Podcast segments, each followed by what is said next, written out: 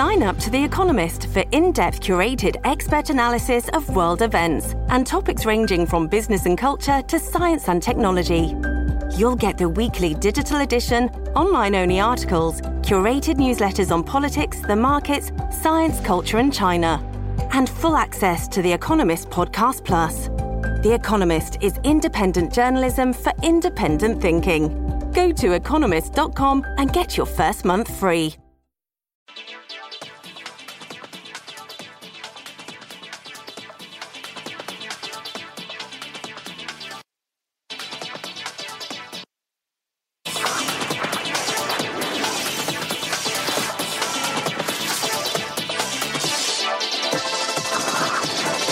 Todos, bienvenidos a una nueva edición de Clicks. Soy Michael Roa desde nuestros estudios en Atlanta. Posteremos partes de este programa en cnne.com barra clicks y facebook.com barra. Comencemos. ¿Por qué Meta, la empresa matriz de Facebook, está cambiando su enfoque del metaverso a la inteligencia artificial? La NASA revela su nuevo prototipo de traje espacial para sus misiones de Artemis a la Luna. Piezas hechas con inteligencia artificial que recrean la obra maestra La joven de la perla están causando controversia tras su exhibición en un museo de Países Bajos.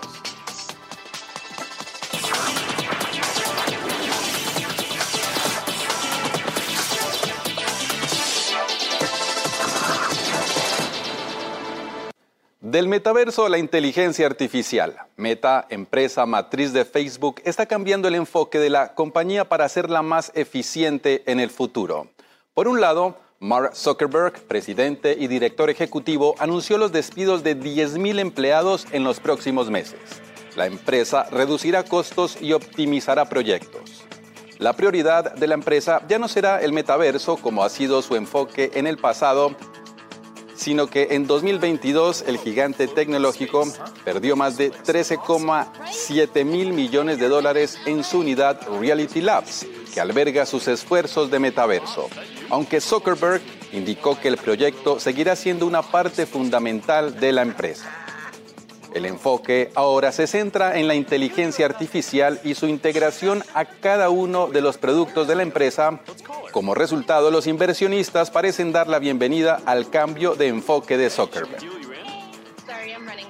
En medio de la carrera de la inteligencia artificial, Google presentó una serie de herramientas para su sistema de correo electrónico con colaboración también en la nube. Alphabet, empresa matriz de Google, presentó las herramientas bajo el concepto de una varita mágica para su popular aplicación Google Docs. Esta puede redactar un blog de mercadotecnia, un plan de formación o cualquier otro texto. Y según demostró un responsable de la empresa a los medios, también puede revisar su tono a discreción de los usuarios. Según Alphabet, su inteligencia artificial también es capaz de resumir mensajes en Gmail, elaborar diapositivas, personalizar el contacto con el cliente y tomar notas.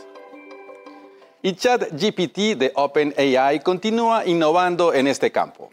La empresa anunció su versión GPT-4. La tecnología detrás del chatbot sensación, ChatGPT, está a punto de ser aún más potente. Eso es porque su creador, OpenAI, está lanzando una versión de próxima generación de la tecnología que impulsa esta herramienta. En una entrada de blog, OpenAI dio a conocer la nueva versión de su gran modelo lingüístico, GPT-4. Según la compañía, es capaz de obtener buenos resultados en pruebas estandarizadas. También es menos probable de que dé respuestas equivocadas, como algunos usuarios han experimentado anteriormente. Según la empresa, GPT-4 también puede leer, analizar o generar hasta 25.000 palabras de texto y escribir códigos en los principales lenguajes de programación. Y, aunque reconoce que sigue siendo menos capaz que los humanos en muchos escenarios del mundo real, OpenAI describió la actualización como el último hito de la empresa. Esta versión actualizada ya está disponible a través de una lista de espera y en algunos productos de terceros como Bing. Bueno, y la inteligencia artificial sigue expandiéndose. En algunas ocasiones esa expansión es aplaudida, en otras criticada. Un museo de Países Bajos es eje de una polémica porque expuso una versión de la obra maestra de Johannes Bergme, La joven de la perla como parte de una competencia, pero causa controversia por la forma de su creación. Aquí los detalles. Esto es lo auténtico. La joven de la perla de Johannes Vermeer está trayendo admiradores en una exhibición especial del trabajo del artista en Ámsterdam. Pero si bien la famosa pintura está prestada hasta abril, el Museo Maurits House en La Haya, en donde normalmente está colgada la obra, decidió llenar el espacio vacío pidiéndole a la gente que recreara la obra maestra en su propio estilo recibieron casi 3.500 presentaciones, quizás más de lo que esperaban. El aspirante más joven tenía 3 y el mayor 94 y tuvimos una enorme variedad de materiales. Era de crayón, pintura, textil, ensalada, flores, cualquier cosa que se puedan imaginar. Fue una exposición de creatividad. Un trabajo en particular está recibiendo mucha atención, una representación definitivamente moderna del clásico que presenta aros brillantes en una interpretación asombrosa del original, realizado con tecnología de inteligencia artificial.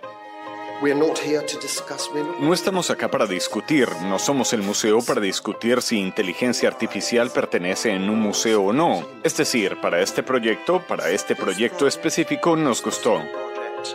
Uh, el creador digital que presentó la imagen dice que utilizó una herramienta de inteligencia artificial que genera imágenes basadas en una palabra clave, utilizando muestras de millones de imágenes recolectadas de Internet y Photoshop. Su inclusión en la muestra está dividiendo a los que asisten al museo. Algunos críticos dicen que es un insulto argumentando que la inteligencia artificial viola la propiedad intelectual de artistas reales. El museo dice que no está haciendo ninguna declaración sobre inteligencia artificial. Voy a un museo de arte, a un museo de arte contemporáneo y veo las cosas más extrañas que son consideradas arte. Así que es una pregunta tan difícil qué es arte y qué no es arte. Esa es una pregunta histórica que hasta los grandes maestros se enfrentaron. Pero la belleza o verdad del arte quizás es mejor respondida por quien la mira.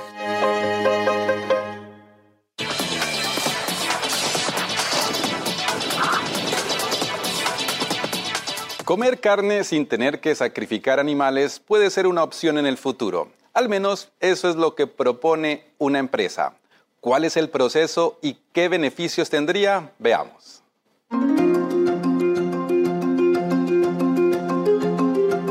Carne sin sacrificar animales puede ser parte del futuro, gracias al cultivo de células, según Uma Valetti, fundadora y CEO de Upside Foods. La carne cultivada es carne de verdad, generada directamente a partir de células animales. Es decir, no son productos veganos, vegetarianos o basados en plantas, sino carne real hecha sin el animal.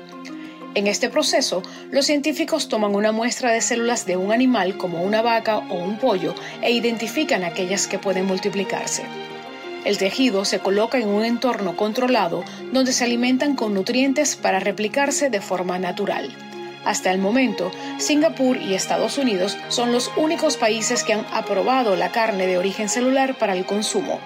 Esta es una industria que ya tiene unos 10 años, pero faltan varios más para que la carne cultivada esté disponible en tiendas o restaurantes. En un informe de 2022, el panel intergubernamental sobre el cambio climático de la ONU consideró a la carne cultivada como una tecnología alimentaria emergente que podría ayudar a reducir sustancialmente las emisiones.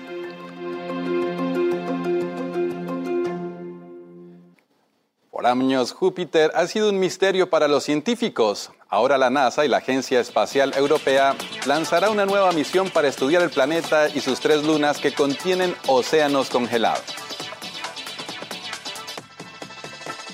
Además, les mostramos cómo han evolucionado los trajes espaciales de la NASA desde la primera misión en la década de los 60.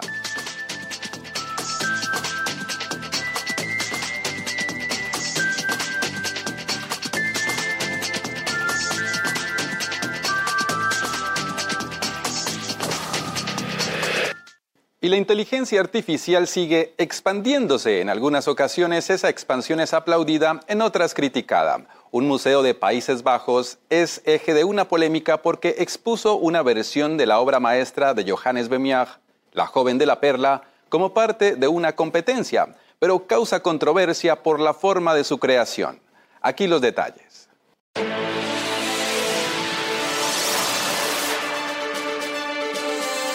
Les tenemos una noticia de último momento a las 11 de la mañana con 29 minutos en la costa este de Estados Unidos que tiene que ver con una decisión por parte de la Corte Penal Internacional. Y es que acaba de anunciar que emite una orden de arresto contra el presidente de Rusia, Vladimir Putin, diciendo que es, y cito, presuntamente responsable del crimen de guerra de deportación ilegal de niños y del traslado ilegal de niños de las áreas ocupadas de Ucrania a la Federación Rusa. El comunicado de la entidad de la Haya dice que los crímenes supuestamente se cometieron en el territorio ocupado de Ucrania en al menos desde el 24 de febrero del 2022 hasta la actualidad y que hay motivos razonables para creer que el señor Putin tiene responsabilidad penal por los crímenes antes mencionados por haber cometido actos directamente junto con otros y o a través de otros y no ejercer un control adecuado sobre los subordinados civiles y militares que cometieron los actos o permitieron su comisión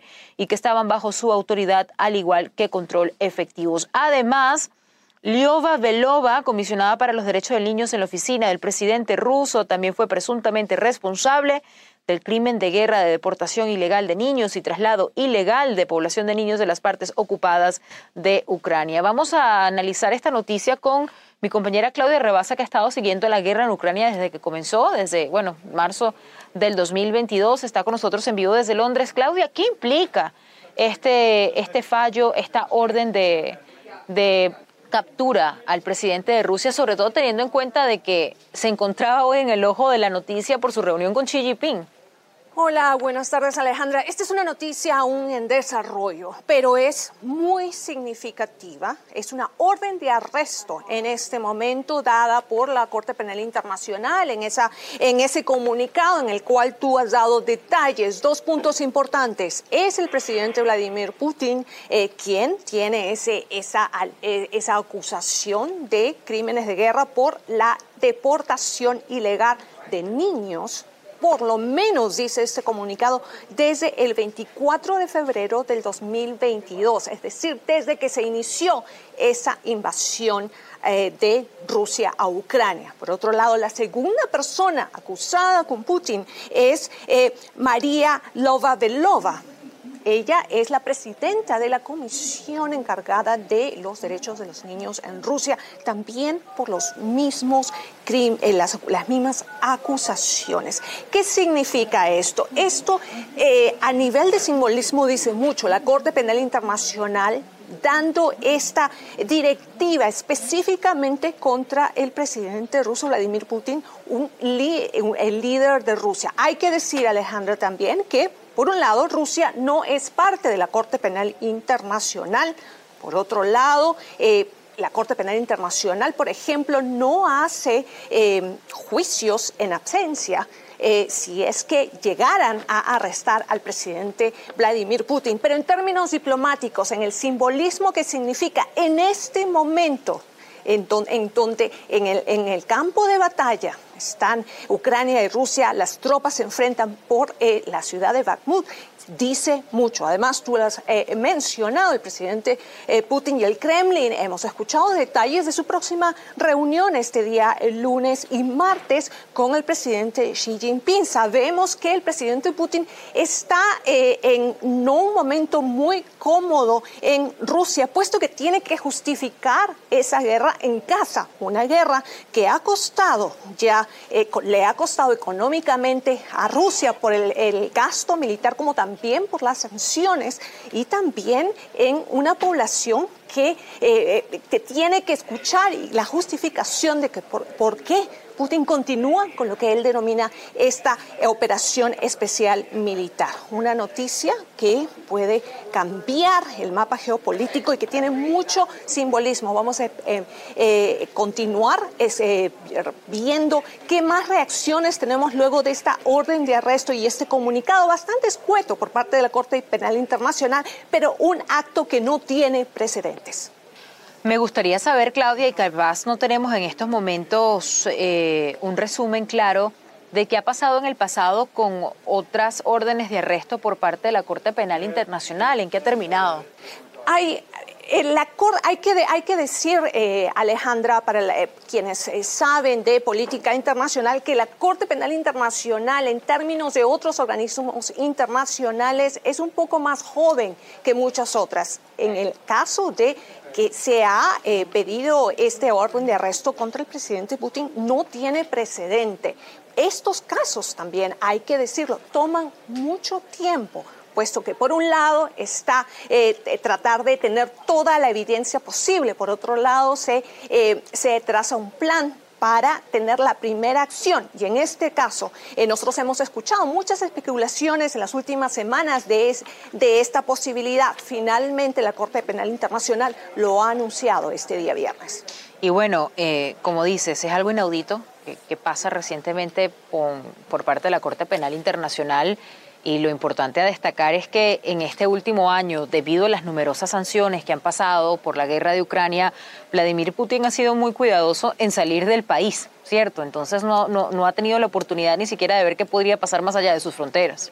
Alejandra, es, es una orden sin precedentes, eso no tenemos duda, pero hay que también recordar que el presidente Vladimir Putin no ha viajado mucho en los últimos años generalmente y hay que recordar que durante la pandemia del COVID-19 eh, se le vio muy poco, por un lado. Por otro lado, el presidente Putin también siempre ha sido eh, mucho más familiar al viajar a países en donde tiene algunos lazos. Eh, yo, eh, nosotros hemos cubierto, Rusia hemos estado en Moscú muchas veces y cubrimos, por ejemplo, su reelección. El presidente Putin es muy, muy cuidadoso de ver en dónde, a dónde viaja y qué eh, generalmente lo hace con países amigos. En los últimos meses lo hemos visto en diferentes reuniones con su aliado más cercano, el presidente de Bielorrusia pero él cuida mucho sus salidas del país y con este eh, precedente eh, va a tener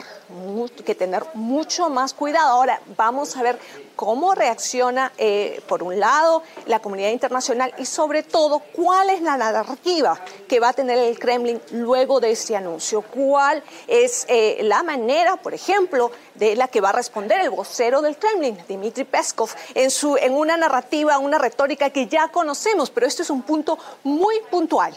Ahora hay una orden de arresto en contra del presidente Putin. A ver, eh, Claudia, vamos a escuchar ahora las declaraciones del presidente de la Corte Penal Internacional, Piotr Hofmansky, sobre este tema. Hoy, marzo de 2023, la Corte Internacional ha establecido dos arrestos, uno para Putin, de la presidente de la Federación Rusa, y para, y para el comisionado por los, supuestos crímenes de deportación de niños de los territorios ocupados de Ucrania a Rusia. Está prohibido por la ley internacional de que los poderes privados transfieran civiles del territorio en el que viven a otros territorios niños tienen protección especial bajo la Convención de Ginebra. Los contenidos son secretos para proteger a la ICC. Le da gran importancia a proteger a las víctimas, en especial a los niños. Sin embargo, los jueces de la Cámara creen que en este caso decidieron hacer que la existencia de las órdenes de arrestos públicos y evitar que se cometan más crímenes en el futuro. Este es un momento importante en el proceso de justicia para la Corte Criminal Internacional. La información presentada por el fiscal y el intento de que hay alegaciones creíbles respecto de los supuestos crímenes. La Corte Criminal Internacional está haciendo su parte del trabajo es una parte, es una corte. Los jueces emitieron órdenes de arresto. La ejecución depende de la Corporación Internacional. Escuchaban las palabras del presidente de la Corte Penal Internacional explicando el porqué de la orden de arresto hacia Vladimir Putin, eh, al igual que el miembro de su gobierno que lo estábamos mencionando, hablando precisamente sobre eh, esta señora, ya les doy exactamente el nombre, la encargada de la parte de los derechos humanos de, del país, de Rusia.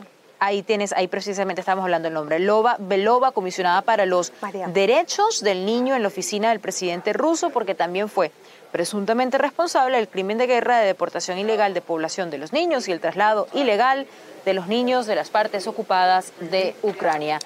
Veremos qué pasa entonces en los próximos días. Como tú dices, eh, Claudia, no tiene precedentes, pero sí es un cargo sumamente eh, fuerte.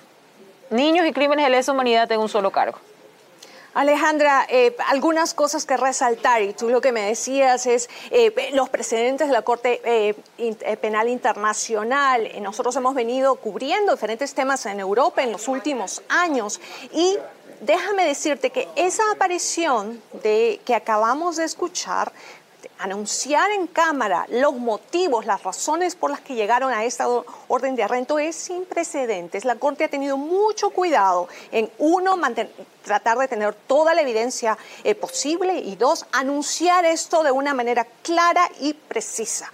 Por otro lado, hemos escuchado que de acuerdo a la ley, en, esas declaraciones, de acuerdo a la ley internacional, está prohibido el traslado de civiles durante una guerra. Yo, eso es algo, una, una acusación que hemos escuchado muchas veces viniendo desde Ucrania. En este caso han tenido, han podido tener toda la evidencia para el caso de niños específicamente, pero sí hemos escuchado personas de civiles ucranianos que han terminado en el otro lado, en Rusia. Eh, eh, antes de, por ejemplo, de que una de sus ciudades sea bombardeada, les pidieron evacuar, esas, eh, eh, evacuar la ciudad y esos civiles, en vez de haber sido evacuados a Ucrania, terminaron en Rusia, algo que estoy segura que la, Corte Penal Internacional también está estudiando, pero es ahí, es un punto fundamental, algo que hemos escuchado por mucha por parte de testigos desde ya hace más de un año. También es imposible, eh,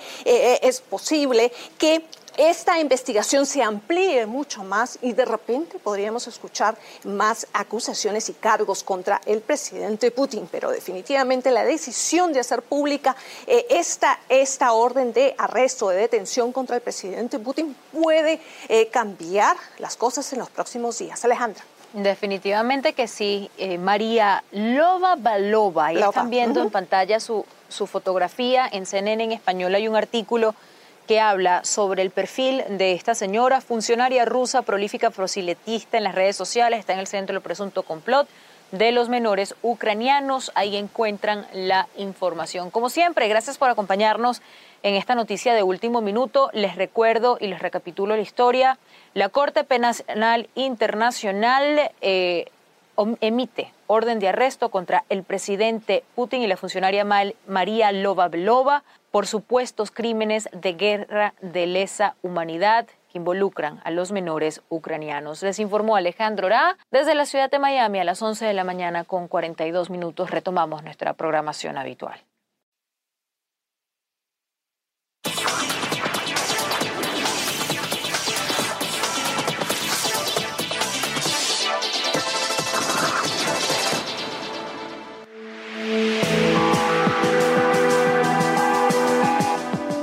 Estos son los primeros rayos de sol que se captan en Marte. El rover Curiosity de la NASA grabó la deslumbrante puesta de sol el pasado 2 de febrero y es la primera vez que los rayos crepusculares se ven con tanta claridad. Las imágenes son parte de un estudio de la NASA sobre las nubes noctilucientes o que brillan de noche, que comenzó en 2021. La mayoría de las nubes marcianas flotan a unos 60 kilómetros sobre el suelo y están compuestas de cristales de hielo de agua. Sin embargo, estas nubes en particular parecen estar a mayor altura donde hace mucho frío, lo que sugiere que estas nubes están hechas de dióxido de carbono o hielo seco. El 2023 será un año clave en la exploración espacial. Uno de los eventos más importantes es el lanzamiento de la misión europea JUICE que estudiará Júpiter y sus tres grandes lunas heladas. Luego, la NASA enviará el Europa Clipper a volar cerca de su homónimo unas 40 veces para inhalar su atmósfera. Una de las interrogantes es si una de las lunas es potencialmente habitable. Júpiter tiene tres lunas que tienen océanos debajo de sus capas de hielo. Se llaman Ganímedes, Calisto y Europa. Los terrícolas han tenido curiosidad por estas lunas y su potencial de albergar vida humana por mucho tiempo. En 1977, la NASA envió sondas por primera vez para mirar más de cerca. Júpiter es un gigante de gas. Eso significa que no tiene superficie. Es un remolino de gases que se condensan en un océano ardiente de hidrógeno en su núcleo. Es muy similar a nuestro Sol en ese sentido, pero a diferencia de este, no fusiona átomos de hidrógeno a helio para crear energía y calor. Ahora, de regreso, esas primeras sondas de la NASA observaron líneas largas y manchas oscuras en la luna Europa. Típicamente las lunas tienen superficies con cráteres, pero estas imágenes le indicaron a los científicos que podría haber un océano debajo de la capa exterior de hielo de Europa. En 1996, esa teoría fue confirmada cuando la nave espacial Galileo llegó a Europa fue el primer océano descubierto en otro planeta. Luego, en 2012 y 2016, el telescopio espacial Hubble mostró columnas de agua estallando de las partes más cálidas de Europa. Los científicos no saben mucho acerca de las columnas, pero si Europa tiene agua y elementos como carbón e hidrógeno, podría significar que la vida microbiana se formó allí antes o quizás aún existe. Alentados por esa posibilidad, la Agencia Espacial Europea y la NASA están enviando sondas a las profundidades de nuestro sistema solar para mirar específicamente de cerca a las lunas de hielo de Júpiter. Primero será el explorador de luna de hielo de Júpiter, o JUICE, de la Agencia Espacial Europea. JUICE estará viajando al sistema de Júpiter armado por la última tecnología para sacar fotos, observar el campo magnético de Júpiter y tomar lecturas de lo que está debajo de las capas de hielo de sus grandes lunas. Luego, la NASA enviará el Europa Clipper a volar cerca de su homónimo unas 40 veces para inhalar su atmósfera. Juntará material de las columnas por primera vez. Y eso le dará a los científicos una mejor idea de si los océanos de Europa podrían mantener vida. Las misiones recopilarán datos, también buscarán comprender mejor las cuestiones fundamentales acerca de nuestro universo. ¿Hay vida más allá de la Tierra? ¿Qué apariencia podría tener? ¿Qué significa eso para el futuro de la humanidad? Los seres humanos han viajado al espacio desde la década de los 60 y los trajes espaciales son clave en estas misiones para proteger a los astronautas de las altas temperaturas en el espacio. A continuación les mostramos cómo han evolucionado estos trajes espaciales a medida que las exploraciones se aventuran cada vez más lejos de la Tierra.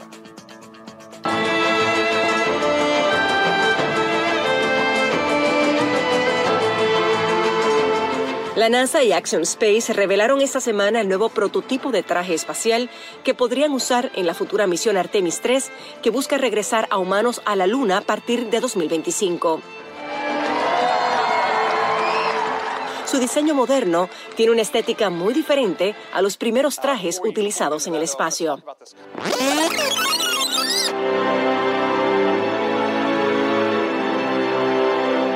Así la historia de los trajes comenzó en los años 50.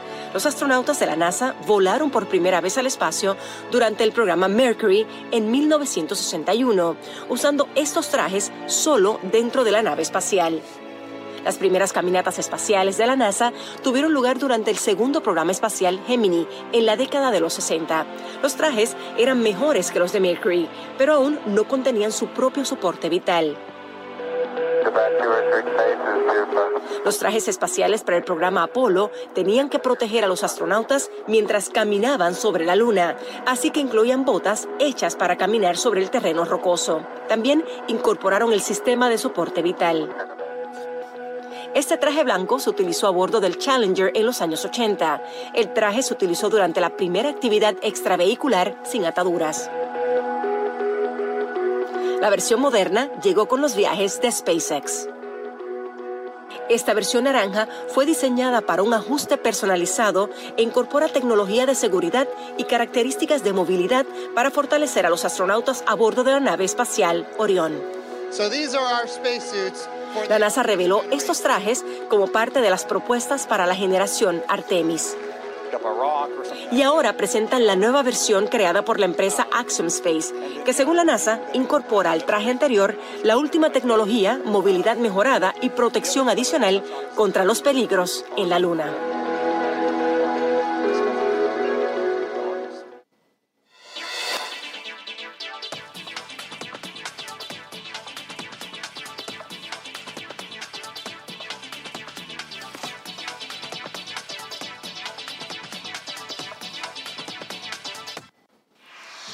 Los seres humanos han viajado al espacio desde la década de los 60 y los trajes espaciales son clave en estas misiones para proteger a los astronautas de las temperaturas extremas en el espacio. A continuación les mostramos cómo han evolucionado los trajes espaciales a medida que las exploraciones se aventuran cada vez más lejos de la Tierra.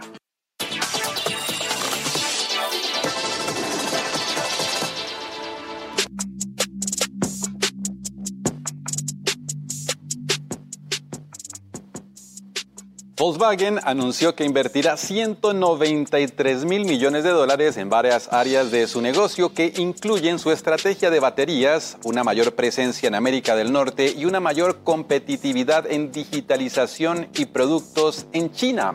Según informó en su sitio en línea, esta inversión será a lo largo de cinco años, empezando ahora y hasta 2027. Según Volkswagen, el 68% de la inversión se destinará a los futuros campos de la digitalización y la electrificación. La empresa estima que en 2025 uno de cada cinco vehículos vendidos en el mundo será totalmente eléctrico. Por ello, reservó una inversión de hasta 16 mil millones de dólares para la construcción de fábricas de celdas por parte de la empresa de baterías PowerCo, además de los gastos iniciales que aseguren las materias primas como parte de la implementación de la estrategia.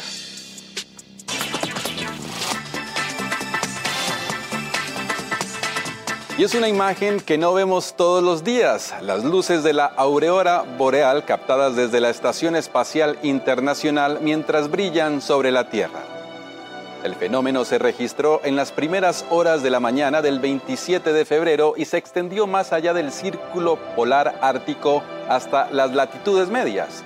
El video captado por la expedición Aurora muestra las luces de la Tierra adornando la noche, mientras los tonos verdes de la aurora se van extendiendo en la atmósfera terrestre. El astronauta de NASA, Josh Casada, describió su experiencia como absolutamente irreal y publicó en Twitter una fotografía de la aurora boreal mientras la Estación Espacial Internacional pasaba sobre el sureste de Manitoba, Canadá.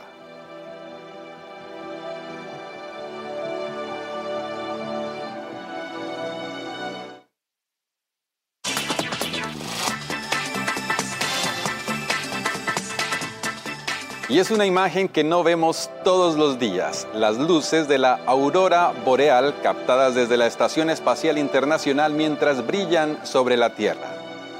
El fenómeno se registró en las primeras horas de la mañana del 27 de febrero y se extendió más allá del círculo polar ártico hasta las latitudes medias. El video captado por la expedición Aurora muestra las luces de la Tierra adornando la noche mientras los tonos verdes de la aurora se van extendiendo en la atmósfera terrestre. El astronauta de NASA Josh Casada describió su experiencia como absolutamente irreal y publicó en Twitter una fotografía de la aurora boreal mientras la Estación Espacial Internacional pasaba sobre el sureste de Manitoba, Canadá.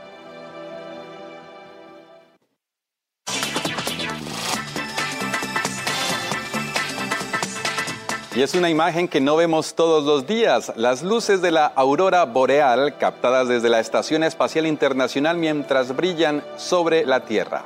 El fenómeno se registró en las primeras horas de la mañana del 27 de febrero y se extendió más allá del círculo polar ártico hasta las latitudes medias.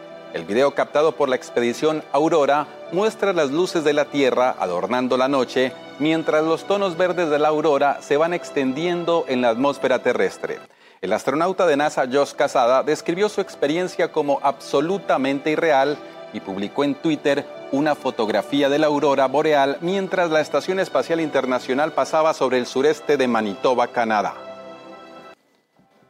La NASA ha revelado un avión futurista diseñado por una supercomputadora de la agencia. Actualmente se está probando en un túnel de viento virtual y se puede ver cómo sus alas interactúan con el aire.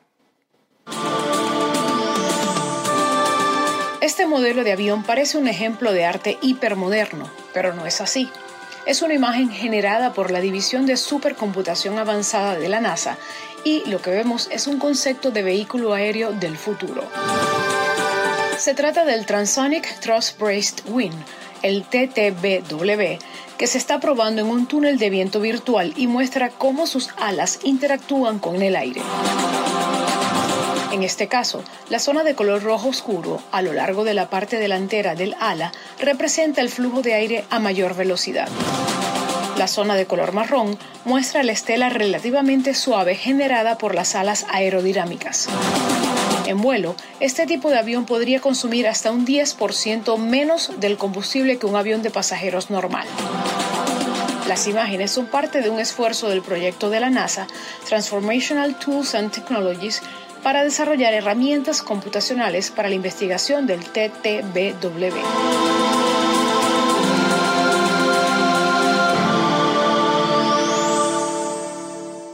Y hablando de aviones, un piloto polaco hizo historia en la aviación. Al convertirse en la primera persona en aterrizar un avión en la pista de helicóptero sobre este espectacular edificio de 56 pisos en Dubái. El piloto Luke Chapiela tuvo que realizar varios intentos antes de lograr la hazaña. Cabe destacar que el espacio es de 27 metros de diámetro, similar a una cancha de tenis, y 212 metros sobre el nivel del suelo y está rodeado de hoteles de lujo. La acrobacia fue patrocinada por Red Bull. Y se nos acabó el tiempo por hoy. Recuerden que estamos en facebook.com barra.